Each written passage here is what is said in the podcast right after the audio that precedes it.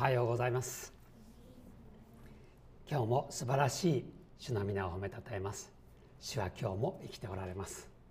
ルツキの学びをしていきます。ルツキはわずか4章です。真珠のように小さいけれども美しい輝く物語です。時代はと言いますとヨセフの頃からずっと時間が経ちましてサウル王様が、えー、王様として立つ、まあ、それが大体紀元前1050年ぐらいなんですけれどもそれよりも前の時代そしてこのルツキの前にあるのが四式ですけれども四式の時代と重なっています。四式の21章25節最後の説を読みます。その頃イスラエルには王がなくそれぞれが自分の目に良いと見えることを行っていたそれが四式の時代の特徴です。つまりきちんとしたリーダーがいない。でみんなは勝手気ままに生きている。国は落ち着かない。そういう状態が獅子の時代でした。一節。裁き司が治めていた頃。これが四式の時代のことです。この地に飢饉があった。そのためユダのベツレヘム出身のある人が妻と2人の息子を連れてモアブの野へ行きそこに滞在することにした。最初に現れるのは飢饉です。これはヨセフ物語の大事な時代背景でもあるんですけれども。でも歴史を振り返ると飢饉というのは周期的にといいますか、必ずやってくるものですね、気候変動それは避けられません。いい状態が続いたらたくさんたくさん穀物ができます。人がどんどん増えてきます。そしてある時になると急に寒くなる。浅間山が噴火したりしてね。そうすると世界中が暗くなってしまうなんてことも起きたわけですけれどもそれによって今度は食料が取れない。餓死する人が出る。そんなふうにして人口が増えたり減ったりしながら飢饉というのもこうある程度の周期性を持ってやってきます。自然災害は避けられません。そしてあまりにもつらいのでユダのベツレヘムに住んでいた一家が移住することになるわけです。その先がモアブです。地中海があります。平野があります。山地があります。山を越えてぐっと谷が下がって視界があります。視界を越えて向こう側がモアブになります。視界の東側一帯がモアブと呼ばれています、えー、まあ遡りますとロトの子孫がそこに住むようになったわけなんですがユダヤ民族ではない。別の国になります。でこのルツキの一章一節から五節今日見ますがよく見ますと書き方に特徴があります。どんな特徴かと言いますと人間に焦点が当たる前にユダ族に焦点が当たるように書かれています。普通物語は昔々あるところで誰々さんが何をしましたって話になります。でこの書き方は裁き司が治めていた獅子の時代にベツレヘムに住んでいたユダ族のある人がと言ってわざわざ名前を隠しています。ユダのベツレヘム出身とありますよね。それから2節ではその人の名はエリメレク妻の名はナオミ2人の息子の名はマフロンとキリヨンでユダのベツレヘム出身のエフラデ人であった。彼らはモアブの野へ行きそこにとどまった。1節と2節はほとんど同じ内容を繰り返しています。繰り返しながら2節でもユダのベツレヘム出身のエフラテ人と繰り返しています。これは読んでいるうちにああそうなのか。ユダ族の人の話なんだなということに焦点が当たるように書いています。これはルツキの大事なポイントなんです。ルツキの物語はユダ族にとって大事なことなんだということを話しているわけです。思い出してください。ヤコブが亡くなる前に12人の息子を祝福する。その中でユダという息子に触れ王権はユダを離れずと予言しましたね。王様はユダ族から出ると予告しましたがまだこの時王国は成立していません。けれども間もなくサウロから始まってイスラエル王国ができようとしているこの前夜なわけです。けれどもユダ族から王様が出るようには全く思えない。それを書いているんです。そして今日の1節から5節を読みますとそのユダ族のベツレヘムの出身のこの家族が飢饉を逃れてモアブに行くんですが次々に死んでいってしまう。最後には女性一人しか残らない。ということからこの物語が始まるわけです。そうするとユダ族から王様が出るはずがこのユダ族の一つの家族はどんどんどんどん人数を減らしていって息子すらいなくなっていわばおばあちゃん一人残ってしまうわけです。え一体どうなってしまうんだろう？これがルツキのスタートなんです。物語は最も暗いところから始まります。で私たちの人生もものすごい暗いところ谷底そういうことを経験することがありますこの先に未来があるんだろうか？そう感じることすらあります。でも聖書の物語は多くの場合こんなふうに暗闇を語って光を明らかにするということが多いんですよね。エフラテって言ってますけれどもこれはベツレヘムの別名あるいは古い名前です。聖書をよく知ってる人は2箇所の5章を思い出しますよね。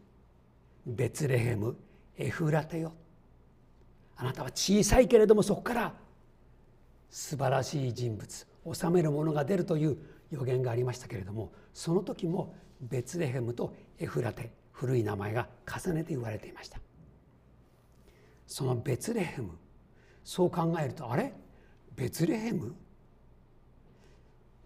ベツレヘムといえばって何かこう連想することがきっとあると思います。それは新約の後に生きている我々にはよくわかる話なんです。さあもう少し見ていきましょう。えー、移住したお父さんの名前がエリメレク奥さんはナオミです。エリメレクエリっていうのは神様メレクっていうのは王様です。神は王っていう意味の名前なんですねエリメレクは。ナオミ奥さんの名前です。えっとこれから赤ちゃんを産んで女の子が生まれた人の場合国際的に通じる名前にしたいと思ったらナオミにしてください。これはどっちでも通用します日本でもアメリカでも。ただし白人の女性なんかが「ナオミ」という字を見てもその通りには発音してくれません。ネオミネオミっていう感じの発音に近づきますからちょっと音は違うんですけれどもでもナオミさんなら通用します大阪直美さんいますよね直美通じますよ。日本名も直美アメリカも直美それはアメリカの人もルツキの直美を知っているから自分の娘に直美って名前つけるんです。でも直美の人生はとっても辛いものでした。2人息子がいたんです。そして移住します。これは国際引っ越しになりまして大変な大変な引っ越しになります地図を思い出してください海がある平野がある山地山地の一部にベツレヘムがありますそこから闇をいや山を下っていっておそらくは視界の一番北側の方を回って、えー、向こう側に出て視界の東側をずっと行って適当な場所に住むようになったんだと思います。向こう側はもっと内陸ですから本来はもっと暑い場所です。でもベツレヘムに比べたら良かったんだろうなと。何かの事情があったんでしょうね。3節。するとナオミの夫エリメレクは死に彼女と2人の息子が後に残された。悲しいことが起きます。夫が亡くなります。ナオミにとってはもうどうしようもないような悲しみと不安だったと思います。あなたが行くと言ったからわざわざ思い切ってきたのにあなたが死んでしまったらどうにもならない。涙にくれたことでしょう。ただ頼りになるのは息子たちが年齢がね上がってきていてもう結婚してもいいような年だったわけです。だから頑張って働いてくれて生活はなんとかなった。いや厳しいですよね。でそうこうしているうちに、まあ、時間としては10年経つんです。10年経てばいろんな安定をします。息子たちも仕事を覚ええー、慣れない外国暮らしもだんだん分かってきてそこで女性を見つけます。土地の人です。4節2人の息子はモアブの女を妻に迎えた。1人の名はオルパでもう1人の名はルツであった。彼らは約10年の間そこに住んだ。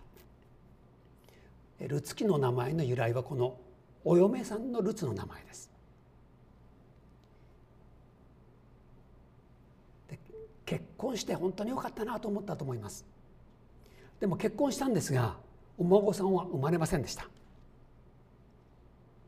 悲しいことに息子2人が亡くなってしまいます。そんなに連続して死ぬってことがあるんだろうか。でも考えてください。もしもペストのような病気が流行ったとしたら連続して死ぬというのは稀なことではないんです。飢饉あるいは伝染病あるいは大きな戦争が起こる。これは昔の人々が死んでいくとても大きな理由です。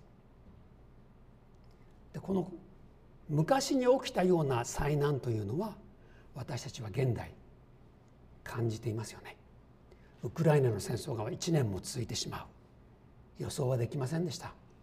コロナが3年続く。予想もできませんでした。でも考えてください。将来に今度は我々の知らない病気がまた流行るってことも十分あります。そうしたらコロナ以上に大変なことになります。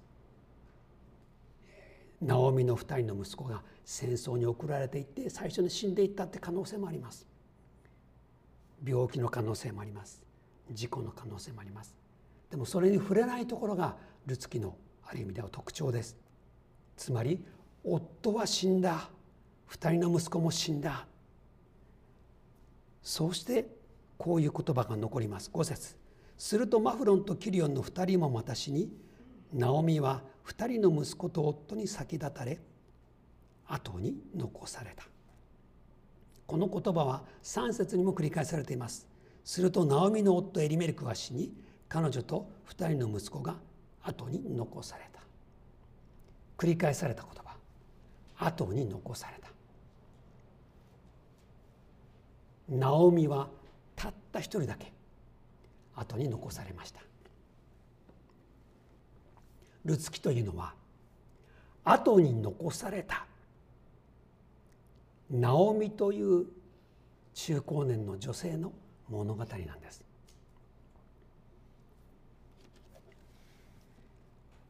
で我々が経験することはないだろうと思っていますがでもこのナオミの経験はとても身近なものなんです。私たちがおそらく人生で経験する3つの大きな悩みというのがここに現れています。1番目自然災害つまり飢饉です。2番目環境の激変。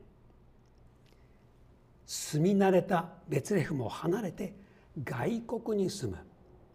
夫たちは慣れない言葉を学びながら外国の文化を学びながら仕事をする。そしてナオミも慣れない地で生活するようになるわけです。環境の激変はとてもつらいことです。そして3番目身近な人の死です。死別です。これは我々が生きていく上で悲しいことなんですけれどもおそらくは経験するであろう3つの悩みなんです。誰かの死を経験せずに一生を終える人は人に一人もおりません。おばあちゃんが死んだ。お父さんが死んだ。兄弟が亡くなった。これは生きているなら必ず経験します。環境の激変。これも必ず経験します。意図しなかったのになぜここで住まなきゃいけないのか。なぜこの仕事をしなきゃいけないんだろう。私がなぜそういうことを経験します。リストラなど本当に典型的なもの。会社が潰れてしまうようなこと。それも典型的なことです。そして自然災害。これは避けられません。大きな地震を2つ我々は経験しています。でもねニュースで言ってますよね。もっと大きいのが来るよって。いつ来るか分かりません。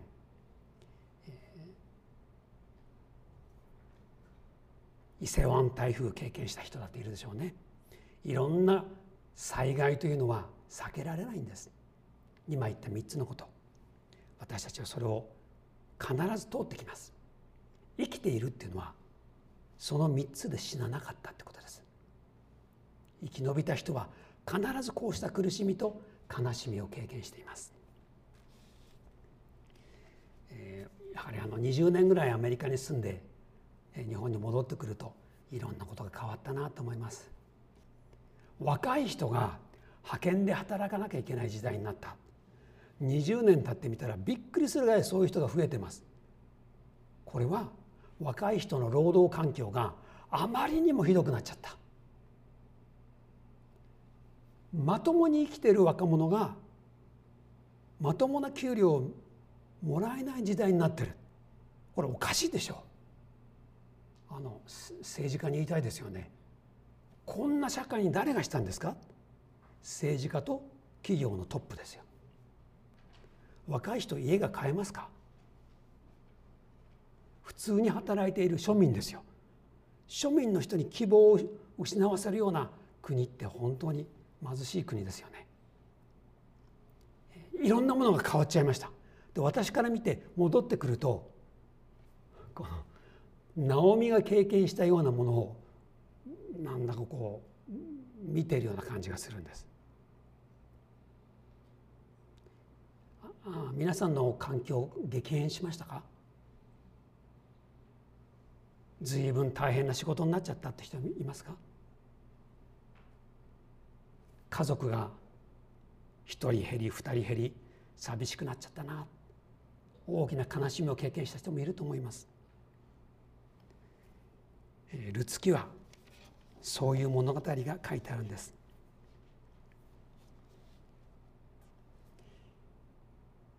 伝道者の書7章の13節から14節にこういう言葉があります。神の御業に目を留めよ。神が曲げたものを誰がまっすぐにできようか。殉教の日には幸いを味わい逆境の日にはよく考えよ我々は良い時も悪い時も経験しますその時に応じて感謝を忘れずに謙遜さを忘れずにそして神様を期待して信頼して歩むように。良い時も悪い時もある。それが人生です。そんな時に神様がいるんだなってことが分かるのは大きいですよね。辛い時にいろんなことを考えます。そんな時あのよかった探しをするといいって思うんですよね。今日のルツキでは主人公であるナオミが祈っているって箇所が1節から5節にありましたか？ナオミが感謝しているという場面がありますか？神様が奇跡を起こしてくださったという記述がありますか？一切ないんですそう考えるとナオミの中から信仰がなくなりつつあった時なのかななんて思いますもしナオミがこの苦しみの中で「主よ!」と言って必死に祈っていたなどということがあるならばどこかの行の間にこんな中でもナオミは主に祈り期待していた。苦しみの中でも小さなことを感謝していた。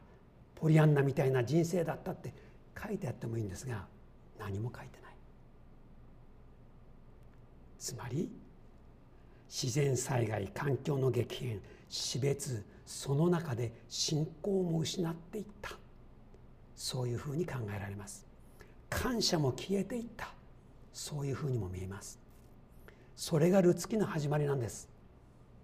そしてもしあなたの中にそれがなくなって3つの災害がみんな襲ってくるような状態だったらもうまさにナオミと同じ状態なんだということを思い出してください。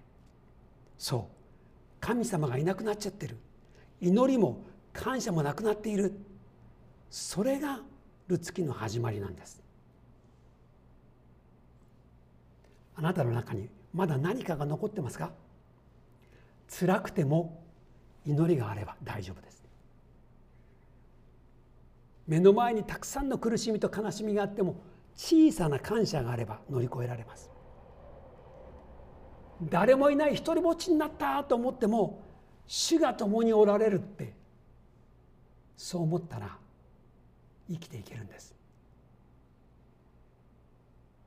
このような苦しみは過去も捨て去り現在も見えなくなり未来の希望を消してしまうものなんです。でもルツキというのはこれで終わらないんだよ。こんなにひどい人生を送った人にでも必ず春が来る。それを知らせてくれる物語です。また先ほどのユダ族ということを考えてみてもユダ族の一つの家族が滅んでいってしまう。男たちは誰もいなくなってしまった。家系を継ぐ者がいない。先祖代々の名前を受け継ぐ者がいなくなってしまう。これはねユダヤ人にとってとっても悲しいことなんです。もう血筋が途絶えてしまう。しかしそれでは終わらない。それをルツキは語るんです。ということでとっても暗いところから始まる映画と同じです。このムービーもう見るのが嫌だななんて話が最初になるそういう映画ってありますよね。でもそういう場合最後の逆転が大きな喜びにつながるわけです。イザヤの42章の3節神様はこんな方です傷んだ足を折ることもなくくすぶる刀身を消すこともない。これが我々の神です。私の人生はここで終わりません。それがルツキなんです。いいですか？もう一回言いますよ。あなたの目の前が真っ暗であろうともそれで終わらない。暗ければ暗いほどルツキを思い出してください。こんな人がいますか？飢饉でもう家家にいられない遠くの知らない外国まで行く。夫が死ぬ頼りにしている2人の息子も死ぬ。誰もいない孤独になる。生活の苦しみ伴侶のいない苦しみ未来のない苦しみ。そこから誰が立ち上がれるでしょうか。でもルツキは言うんです。いいえそんなところからでも必ず立ち上がれる。リック・リグスビーという黒人の男性がおります。1962年に生まれてまだ生きておられる大学教授です。そして途中で牧師の資格も持ってアンシュレイも受けています。リグ,、リグズビーとっても貧しい家で生まれた黒人の人です。苦労して勉強して大学に入りました。そこで素敵な女性の人と出会って4年間付き合って卒業して結婚しました。こんなに素敵な人と結婚できるはずがないというぐらい素敵な人だったんです。周りも羨みました。幸せな家庭が生まれ子供2人が生まれ残念なことに奥さんは間もなく病気で死にました。失意のどん底奥さんを葬るという時もうどう生きていいか分かりません。息子2人がいます。まるでルツキですよね。その時に彼のお父さんがいました。埋葬所で言われたんですよね。埋葬する場所で。お父さんがこう言いました「Son just stand」お父さんが言ったのはこの3つの言葉だけだと言いました。息子よ。ただ立っているだけでいい。息子よ。ただ立ってるだけでいい。それでいいんだ。You keep standing. You keep standing. 何にもいらない。立ってればいいんだ。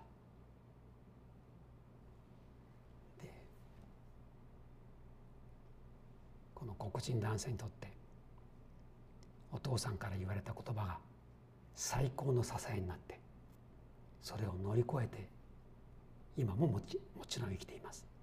そしてもう一回幸せな家庭を築き上げました。で自分の通った最も暗い話辛い出来事を人々にシェアする人として彼は語り続けています。彼の人生語ってるのは YouTube でものすごい数見られてますよ。もし見たかったらリッグ・リグズビーという人のスピーチ見てください。ただ立ってるだけでいいんだ。もしも皆さんがあまりにもつらかったらただただ生きてるだけでいいです。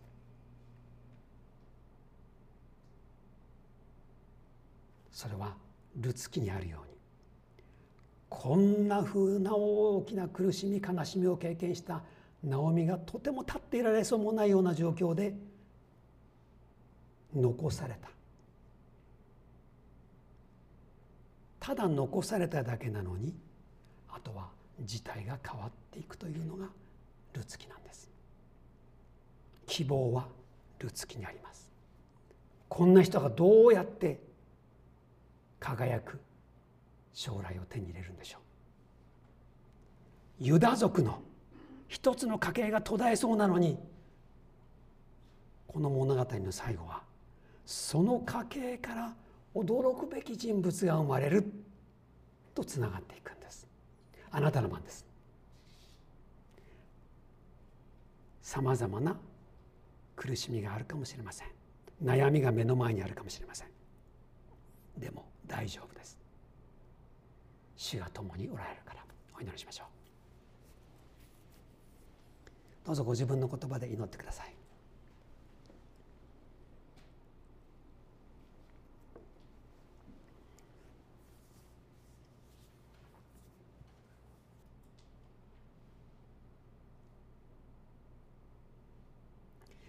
人境の日には幸いを味わい逆境の日にはよく考えよ天の父よ私たちはナオミの人生を一緒に味わうようになりました。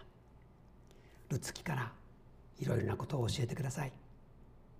私たちもいろいろな悲しみと苦しみを経験します。今ままだ真っ最中という人もいます。主をどうぞナオミに新しい未来を与えてくださった神様が私にも素晴らしい未来を与えてください。私たちの主イエス様の尊いお名前によってお祈りします。